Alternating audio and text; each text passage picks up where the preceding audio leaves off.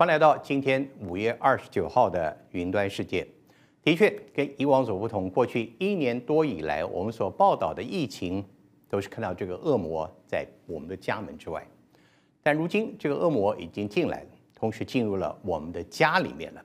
当然，这造成的疫情是全国最关切，也是此时台湾最最重要的防疫的任务。今天我们将以一连串的报道来告诉您，陆续我们会碰到什么样的问题。最最重要的，在世界各国，我们可以看到什么样的经验？对于疫苗的取得，乃至于快筛它的重要性，别的国家是怎么做的？他们能给我们什么经验？我们要看看法国，同时我们跟在日本的观察家来连线，了解这一切的情况。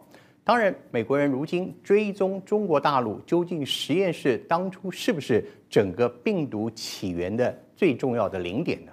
当然，这一切都是今天我们所要观察的重点。我们最最盼切盼望的是，我们国家的疫情能够在这第一波，也就是我们首次遭遇到这紧急状况的时候，能够获得最有效、最有力的控管。很多人家都说，世界各国在遭遇第一次的疫情的高峰的时候，他们当时如何进行管控，如何进行人民跟政府之间的合作，那就是最关键的。因为如果第一次没有做好，后面的问题就会越来越大。人民对于防疫的疲倦感也会越来越重，到时候的效果就会递减。这一切就看这一次你我我们如何来团结跟合作。首先，我们来看看法国的经验。法国已经经过三次的封城，乃至全国性大范围、小范围，他们如今在这个月十九号再一次解封，而他们得到什么样的经验呢？第一，不必用全国性，而可以用分级分区的方式。第二个，控管一定要严格，而且必须要落实。第三个，人民跟政府之间一定要取得信任，同时对于疫苗以及受病患的收容以及医治，一定要做最高程度的防备。像法国才六千多万人口，他们取得的疫苗的数量超达两亿多。换言之，法国真的是在超前部署。法国解封之后，他们得到什么样的经验？我们首先就来看看。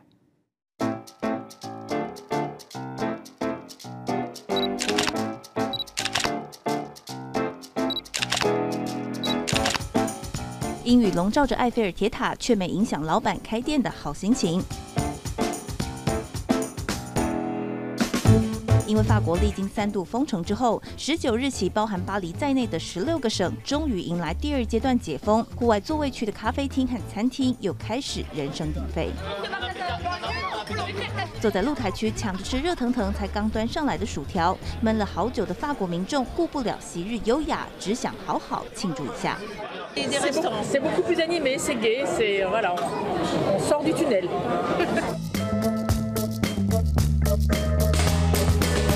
打从去年十月三十日二度封城起，法国的店就关到现在。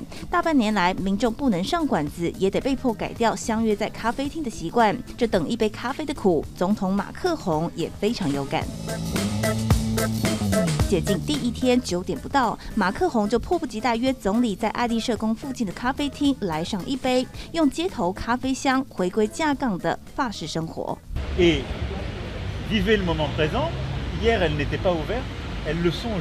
法国三度封城，从四月三日起为期四周，并以三阶段松绑限制。到六月九日的第三阶段，宵禁时间延到十一点开始，室内的餐厅、酒吧和文化场所等也才能开。若疫情获得控制，六月三十日可望全面解封。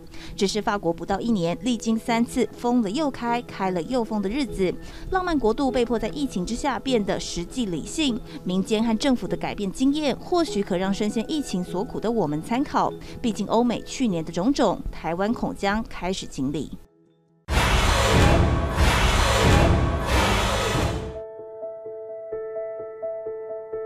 去年三月十七日，马克宏的封城令首度上路，当时全国确诊数已达七千例。冬末春初的凯旋门旁，车辆不再喧嚣，罗浮宫就此闭馆，国内的人心惶惶，远不如表面平静。封城倒数二十四小时，巴黎首都圈的交通瞬间爆量，民众大包小包想逃离城市，机票和火车票的销售量通通翻倍。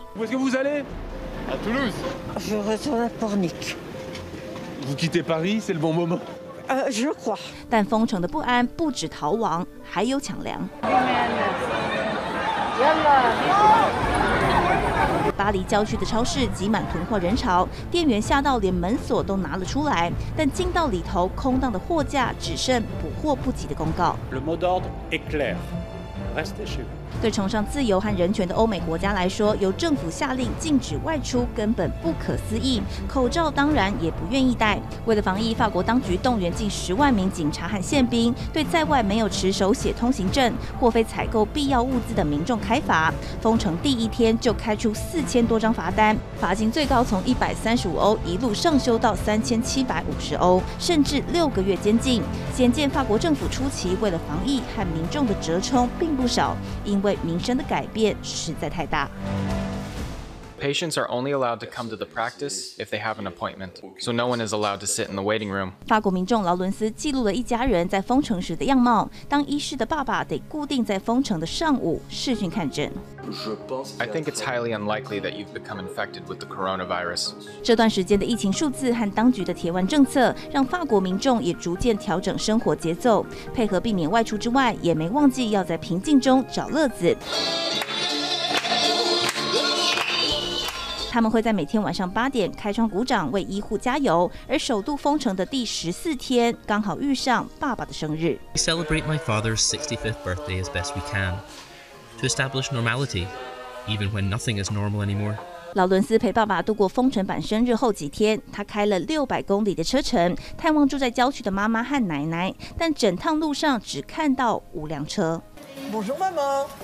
封城期间，妈妈想为奶奶带束花，因防疫不得其门而入，只能在窗边轻声呼喊。I can't have physical contact with her anymore, but that is important to her, and I can't take care of her clothes anymore.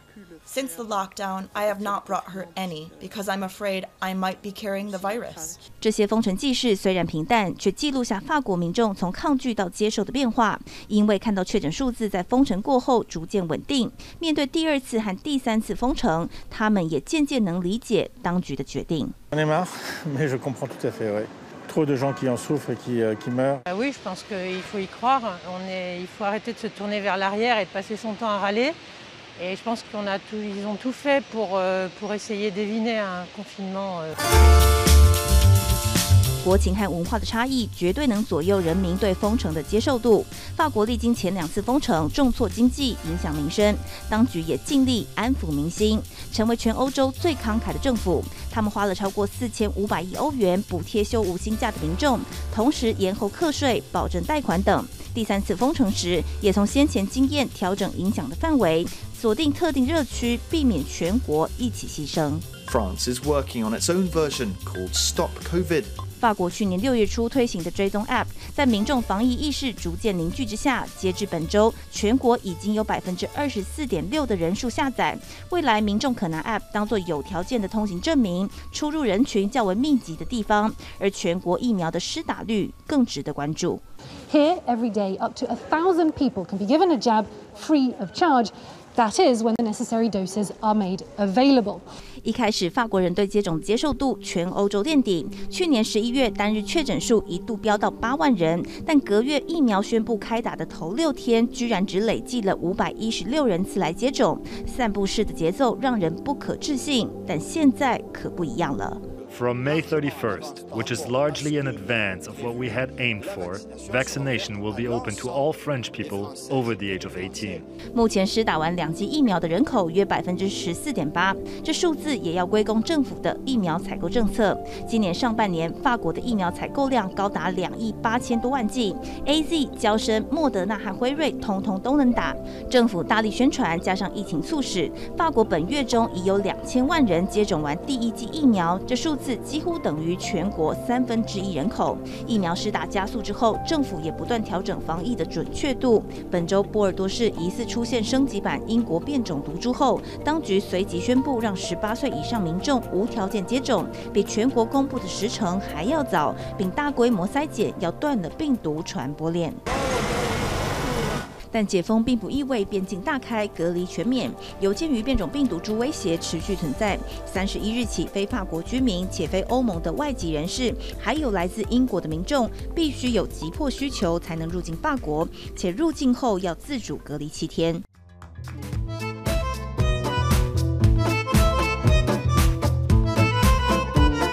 同时，为了夏季观光，法国计划在六月九日对施打疫苗尚有成效的美国游客开放边境。欧盟强调，接种过疫苗、检验阴性或染疫康复具免疫的情况下，入境者就不会再有额外的测试和隔离。三度封城以来，法国从民间到政府都在不断修正与疫情的作战方针。封城之下，政府为难，民心不安。但若不经历这必要之苦，又怎能迎来如常生活和依旧动人的铁塔光芒？虽然今天整个疫情，台湾已经面临到这第一波的疫情的真正的来袭，但我们要记得，从二零一九年的年底乃至去年一整年和今年上半年，有很多时间。我们人类是没有疫苗的，当时靠的什么？从最主要的封城、大范围的封锁管控，到了后来就出现了各种快筛。快筛最最重要的是切断传染链，找出在群体当中那些有阳性的传播者，特别是他们后来发现这个病毒有很多人的症状是非常轻微，甚至是无症状的患者，快筛也就已经变成一个非常重要的方式。我们现在就来看看快筛，在经过了这一年多的发展之后，世界各国有没有研究新的方式，让快筛更简便、更有效、更正确？我们可以知道，如今在美国已经有多达二十种以上的快筛方式，可以在各种方式民间取得。不过，在我们台湾，快筛还是列为管制性的医药品，同时禁止在网上自由的贩卖。当然，这情况未来会不会改变，我们不得而知。但至少在国际间，也有很多专家认为。随着将来疫情的不断的发展，以及它所谓的普及性的可能，将来快筛以及所谓的疫苗注射，很可能会成为一种正常的生活方式。换言之，很多地方进去之后，或很多的机关可能会要求他的职员或他的同仁必须进行快筛，来作为他们一种人员管控跟生产有效进行的一种凭借。当然，这你我未来的生活方式会不会如此变化发展，我们现在还不能断言。但至少快筛已经有非常多的形式，以及很多的科学家都在研究研究如何让它更方便、更有效以及更正确。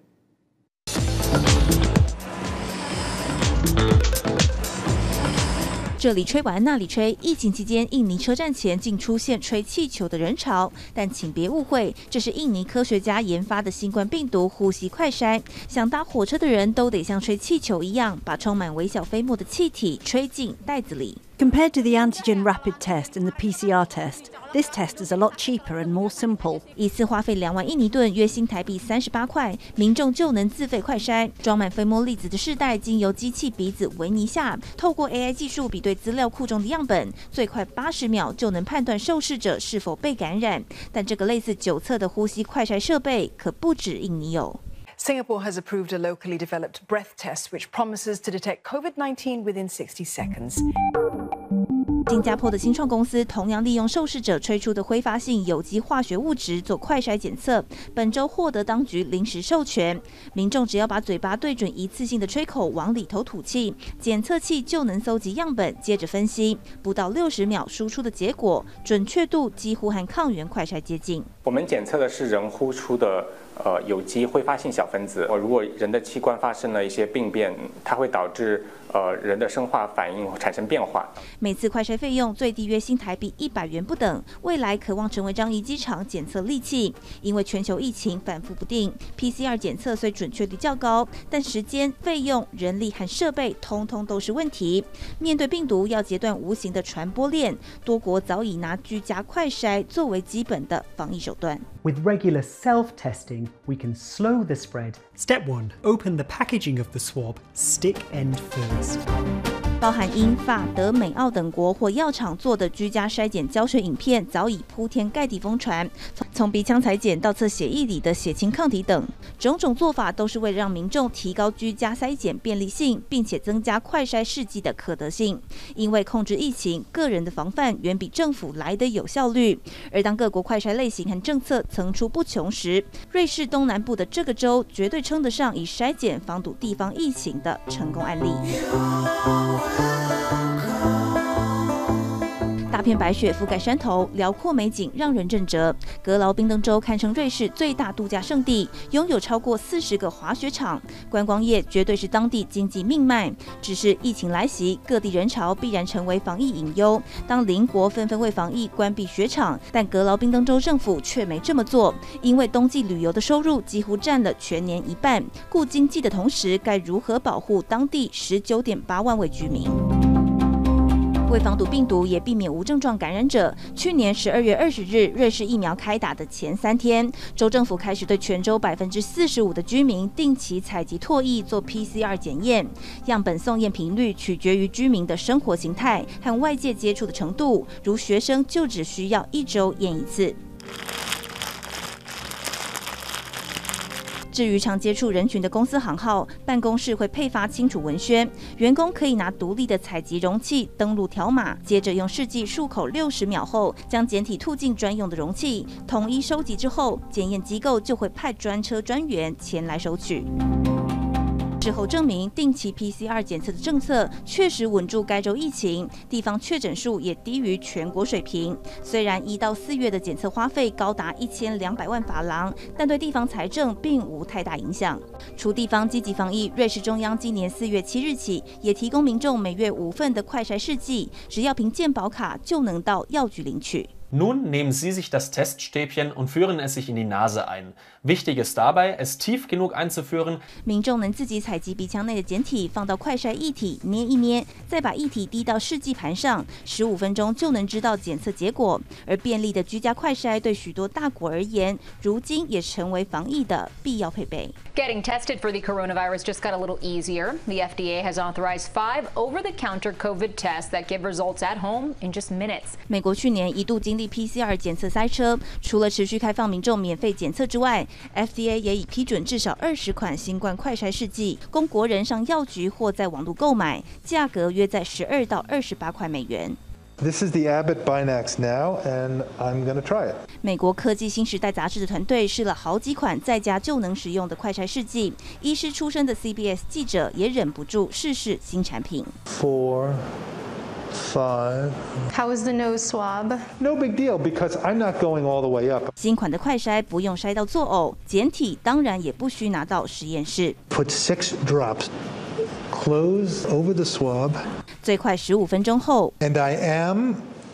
As expected, negative. 民众虽能自行完成快筛，但美国 FDA 强调，经紧急授权的快筛试剂和精准的 PCR 检测有九成符合度，但看到快筛呈现阴性时，民众仍得当心。You could be negative today, have a little bit of virus, and then 36 hours later, there's a lot more virus, so you test again, and then it's positive. Exactly, it's just a snapshot in time. 虽然快筛结果仍存在翻盘的可能性，但对于像学龄时期的小朋友来说，定期的居家检测还是能在无形间阻止病毒散播。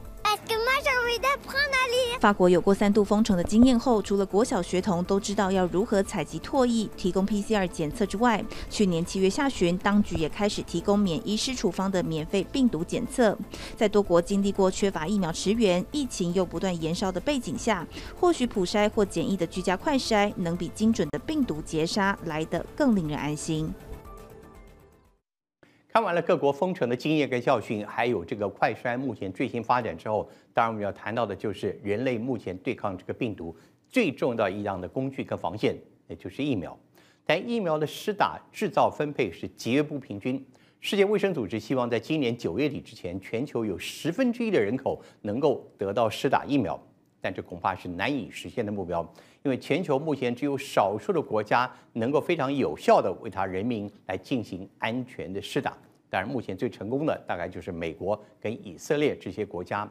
其中几个主要原因是，这些大国生产，他们还是非常担心有新的疫情再起，因此他们超前的部署、超前的存储了大量的疫苗，甚至下了极大极大的订单。美国人的订单甚至八亿、十亿剂以上，为的就是给他们国民获得确保的安全。当然，这是理所当然，人同此心，我们也无从去抱怨。但他能不能把这些疫苗分配给其他国家来生产呢？目前全球只有 AZ 疫苗是同意授权其他国家来生产。至于美国国内市场主要三种疫苗，直到最近才首次同意南韩作为一个分工的伙伴，但只限于包装跟分装，不是疫苗的生产本身。换言之，这个疫苗的生产将来分配还是一个极大的问题。我们就来看看疫苗到了现在为什么那么难取得，为什么不愿分配给世界各国，谁掌握在手里？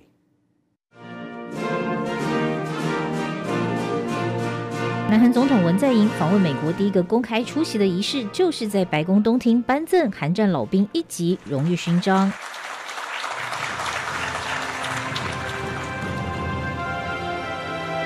赠的是九十四岁的退伍上校帕基特。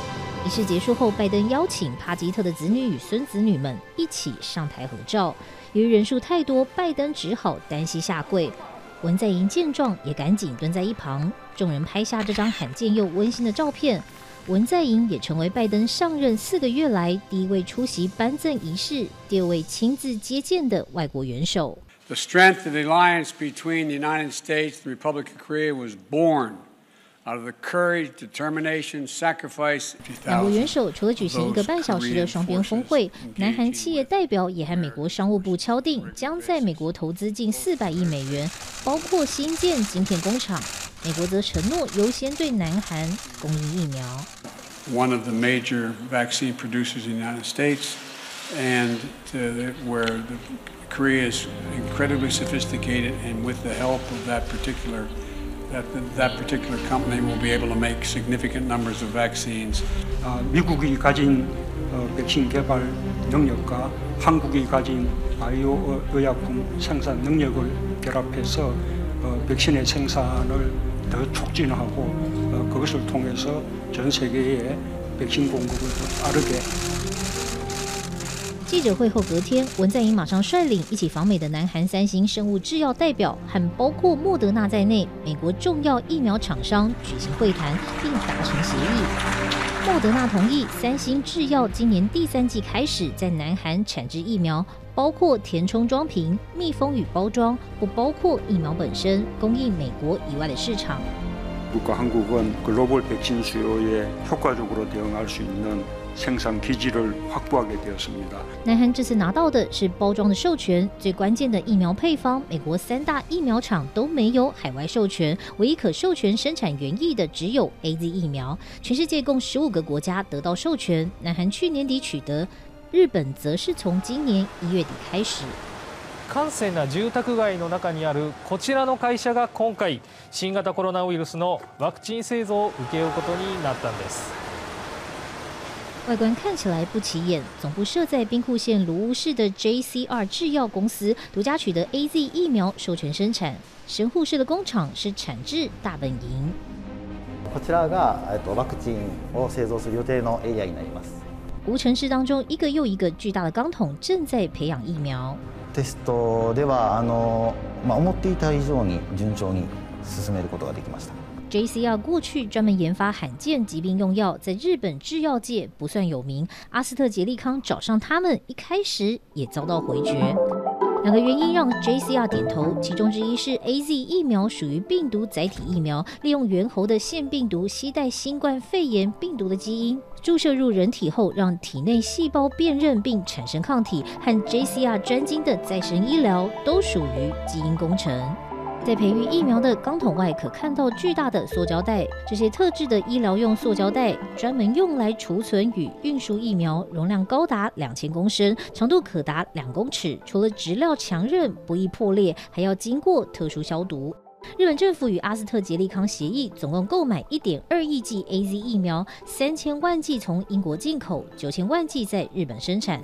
南韩也拿到两千万剂。日韩两个邻国都有 AZ 授权可生产，台湾的疫苗生产技术难道拿不到吗？那况且它这个量的生产的量很容易就把台湾的生产的量能全部都占满了，那反而帮我们国内另外可能的一个可以制造的量能反而会降低。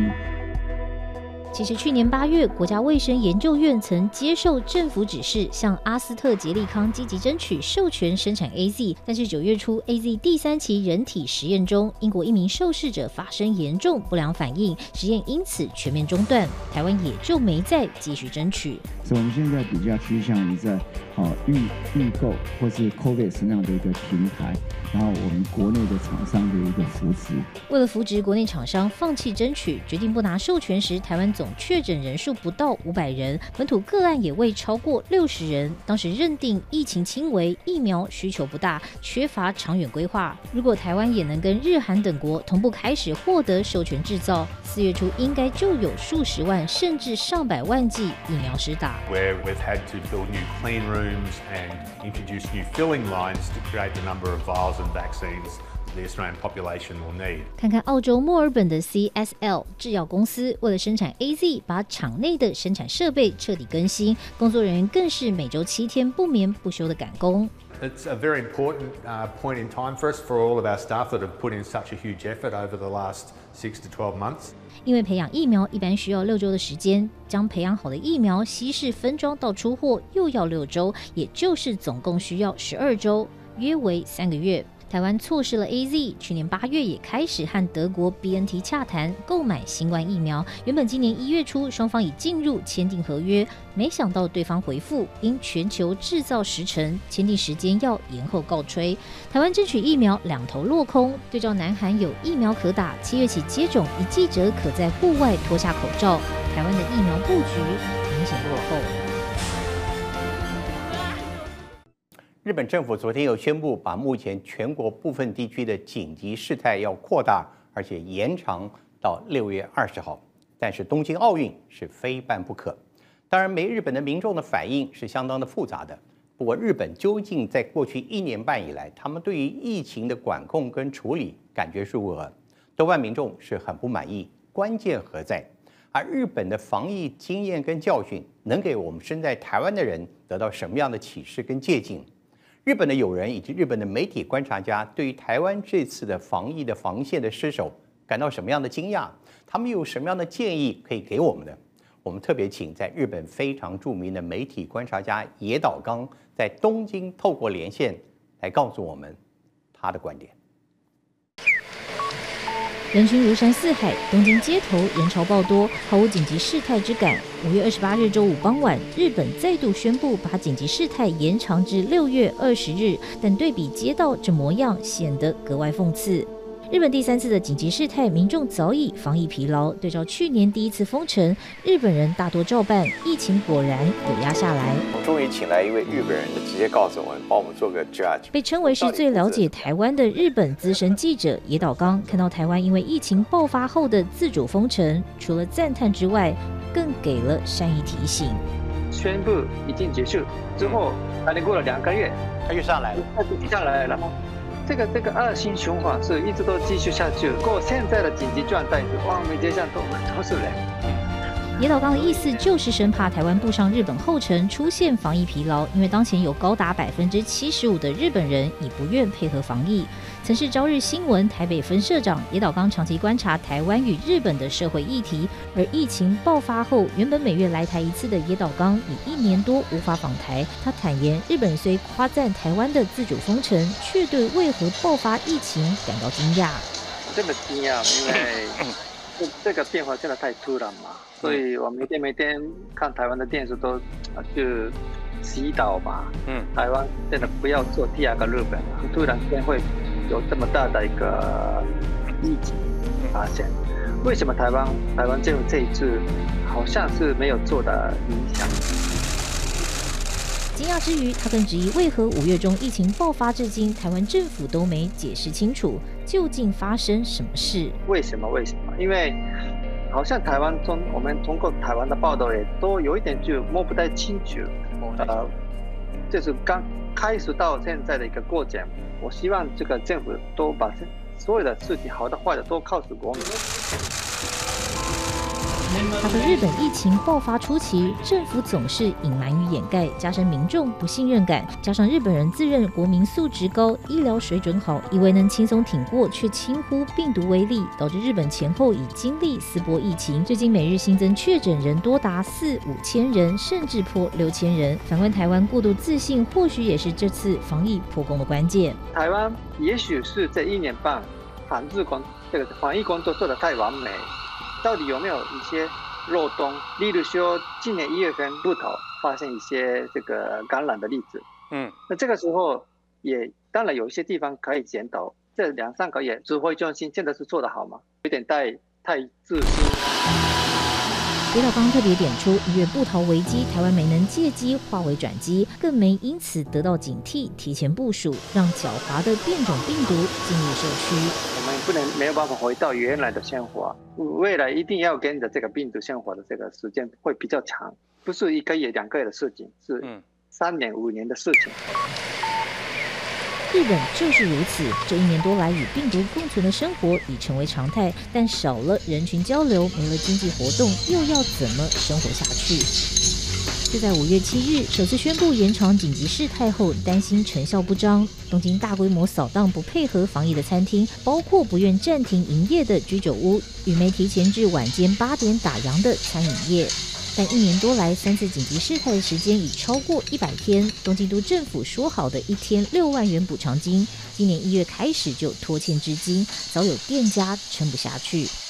もちろん、あの别に国と戦いたいわけではないので、できれば要请に従いたい、协力はもちろんしたいです。営业するっていう选択を选んでしまうのはしょうがないことだと思います。不甩防疫规定，老板娘为营业坚持继续提供酒精饮料，没停业，甚至还维持十一点打烊。老板认为开店顶多罚日币三十万元，不开店赔更多，平均一天损失约八十万日币到一百万日币。在日本，更多的是配合防疫的餐厅，最终撑不住，宣告倒闭。名作巷弄间这家已有五十二年历史中华料理店，因疫情生意大受影响，决定关店。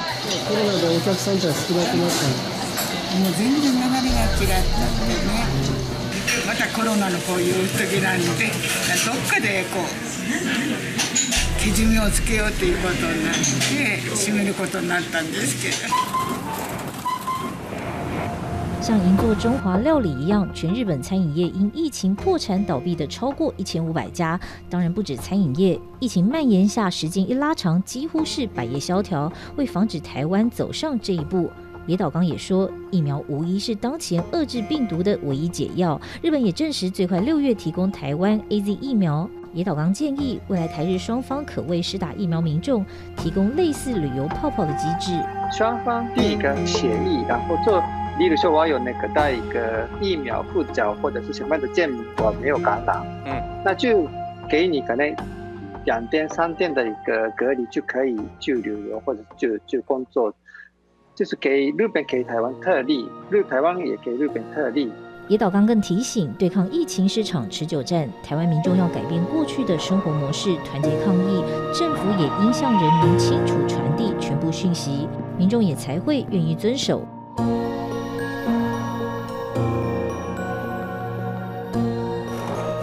身为资深哈台族的野岛刚，衷心期盼日本防疫失败的教训能为台湾提供借鉴。目前亚洲的疫情最严重的应该还是印度，不过印度的疫情今天有了比较好的消息，从过去每天新增的确诊超过四十万人，如今已降到二十几万人，趋缓是一个可能的迹象。同时，印度政府也决定引进疫苗，因为自己的生产以及限于不够用。他同意美国的辉瑞疫苗可以大量的引进，同时不需要在印度境内进行所谓的实验。换言之，印度人民也需要来自国外的援手。这个国家究竟出了什么问题？如今靠着种种国际的帮助，他能不能够重新站起来？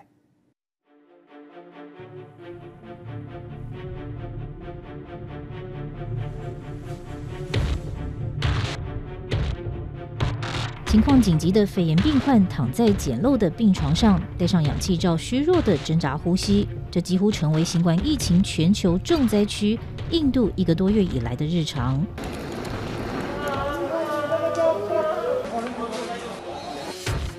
外的情况更是凄惨，火葬场作业根本没有停过，全身防护衣的工作人员忙着准备木材或是搬运遗体，几乎无法休息。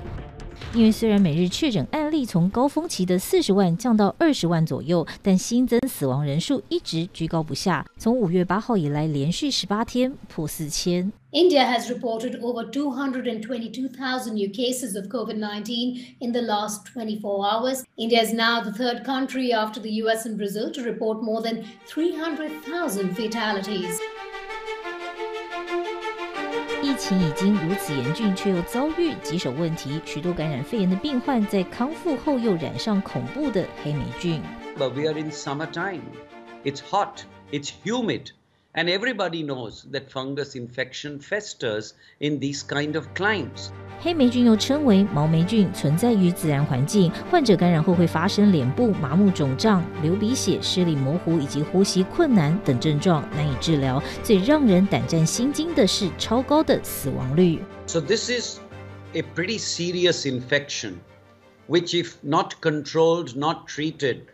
can have a mortality of anything from 20% to 50%.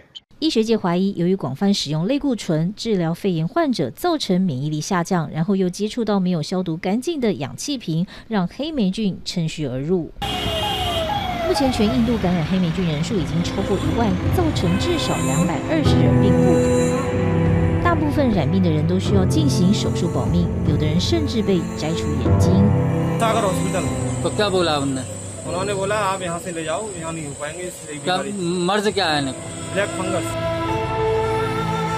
肺炎加上霉菌，印度遭遇双重打击。屋漏又偏逢连夜雨，对抗疫情的唯一武器疫苗出现严重短缺，许多接种站被迫暂时关闭，开放十八到四十四岁成年人接种疫苗的计划临时喊卡，民众根本无法预约接种时间。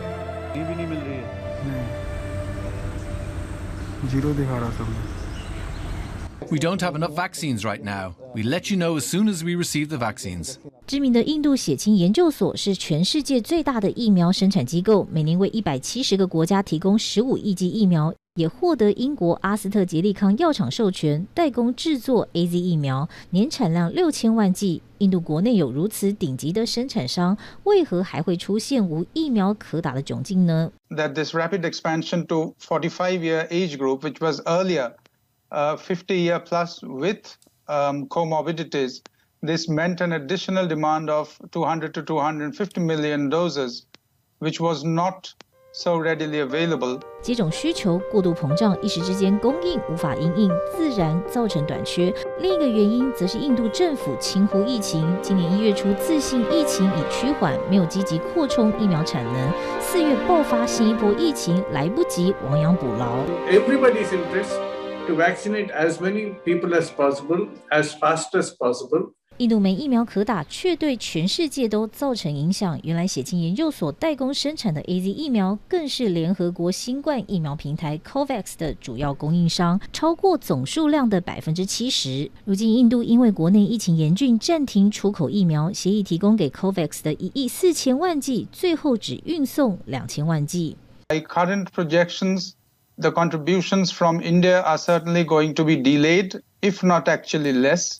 So I'm sure the COVAX uh, group would be worried about it. COVAX 当初成立的宗旨就是要确保非洲以及中南美洲等开发中国家能够和欧美等先进国家一样优先取得新冠疫苗。如今疫苗缺货，原先承诺五月底前要提供全球两亿三千万剂，最后只有七千两百万剂，让将近一百个国家可能出现防疫破口。This COVAX is only financed now, so we can reach in 92 countries the most vulnerable population, the older citizens, the health workers. People with comorbidities, you know, but we need much more vaccines. 为解决疫苗荒，印度快马加鞭获得俄国授权，从二十四号开始生产史普尼克五号疫苗，预计年产一亿剂。至于短缺给 COVAX 的总共一亿九千万剂，要等到七月才会慢慢补齐，对全球防疫工作将带来沉重的打击。新冠肺炎的病例起源自中国大陆，这应该是一个不争的事实，但病毒呢？只是因为自然的演变，人类命运不济，还是真正某个实验室出了意外，或甚至人为的蓄意呢？美国政府已经改变他的态度，同时决定要把这人类争辩已久的一个问题，看看能否找出答案。九十天之内，美国的情报机构必须找出答案，而且似乎暗指是中国。当然，中国大陆严词否认，认为这根本是大家的幻想，同时恶意中伤。当然，这是一贯的说辞了。究竟美国为什么这次态度如此转变？恐怕第一个理由是世界卫生组织的态度太过软弱，而美国不愿意让中国如此轻易的结案。第二，美国的情报机构可能手中真有若干非常不利的资料，而且可以透过机会摊开在世界面前，给中国更大的压力。第三个就是美国国内的政治，美国的共和党在过去一直被认为是阴谋制造者，但如今不执政了之后，他们的态度似乎更加开放，而民主党反而压力更大，必须借由这次的侦查得到一个至少公开的真相，但是不是答案不得而知。我个人认为最最重要的其实是第四点。过去的科学家很多认为嗤之以鼻，认为迹象实在不可能。但如今很多人的态度开始转变，maybe 已经成为了一个新的可能的形容词，这才是一个最重要的发展。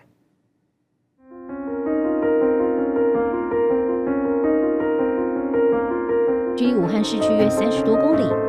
武汉生物实验室究竟是不是外泄新冠病毒之地，无法被证实。但美国最新情报机构五月二十三日惊爆内幕。《华尔街日报》率先披露这份情报，详述在二零一九年十一月，武汉实验室里有三名研究员出现类似新冠肺炎与流感症状，甚至病重到需紧急送医治疗。比中国官方公布的二零一九年十二月八号首宗确诊病例时间还早，因此认定这三名研究员是世界首起群聚感染。报告为何能如此斩钉截铁？最大关键在于武汉实验室是亚洲最顶级生物实验室，采用最高规格防护措施，在如此高度受保护的环境中，怎么会有三名研究员在同一星期接连出现染疫病征？时间太过巧合。而如果真如中国说的，他们得的是流感。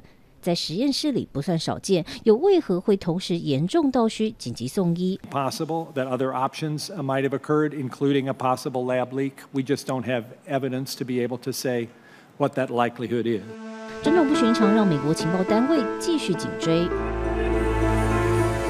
然而，这份报告其实早在一月十五日，也就是前总统川普卸任前五天就开始流传。当时只说有数名研究员在二零一九年秋天出现肺炎症状，却没有具体细节。如今刻意选在世界卫生大会 （WHA） 开会前夕再度公布报告，且内容更多、更具体，实牙示卫重启溯源调查，意图明显。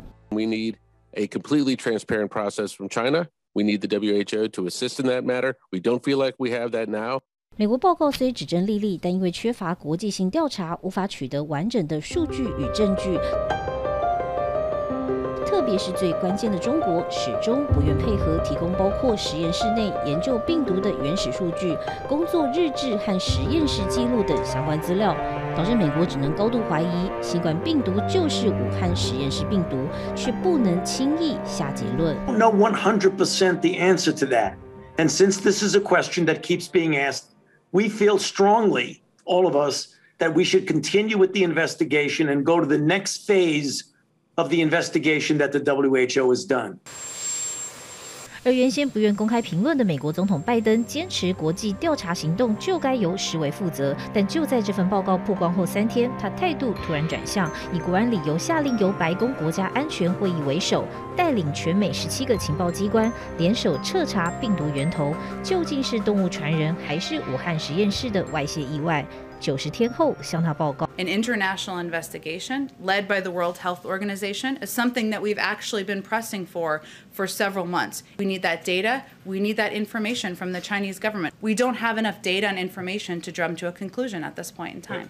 同一时间，拜登首席医疗顾问福奇出席参议院举办的国家卫生所年度预算听证会，他这样说：“I don't have enough insight into the Communist Party in China to know the interactions between them and the scientists, sir. A global pandemic requires a global response. I believe we will within a period of a few months. There is always the danger when you have viral dynamics in other parts of the world.” 他更坦承，国家卫生所透过非营利组织生态卫生联盟，在五年内赞助六十万美元给武汉实验室，专门用于冠状病毒功能扩增研究。此话一出，引发哗然。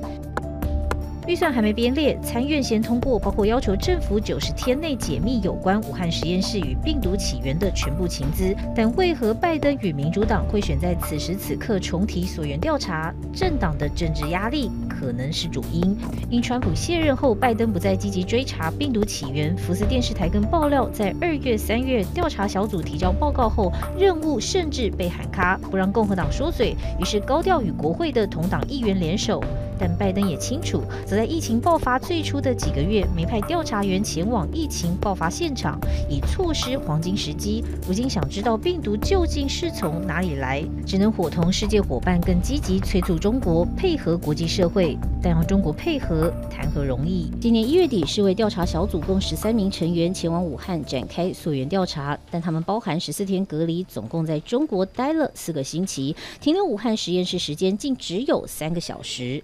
I had seen that the World Health Organization team only spent three hours at the lab. While they were there, yeah.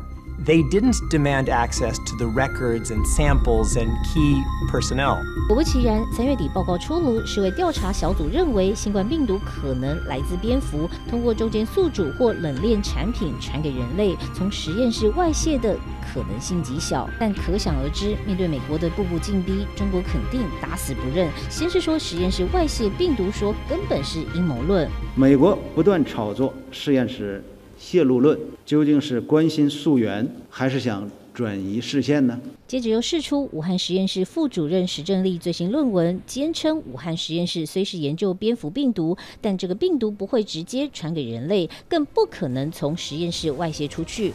如果美国继续在溯源议题上纠结，不利于各国防疫合作，不甩中国回应，美国则继续公开呼吁重返武汉，虽不是第一次，却是力道最大的一次。参议院最新修正案更禁止联邦资金投入包括武汉病毒研究所等中国国家实验室，而卫生部长贝塞拉则在 WHA 开会第二天表明，重返武汉展开第二阶段调查，竟随即遭到中国强硬拒绝。等不到国际调查，美国极有可能自行采取更有力的行动，但要求一次透明且公开的独立调查，或许和溯源任务一样，在疫情爆发一年多后难上加难。提醒您做好防疫工作也祝福您健康平安。云端世界跟您下回再见。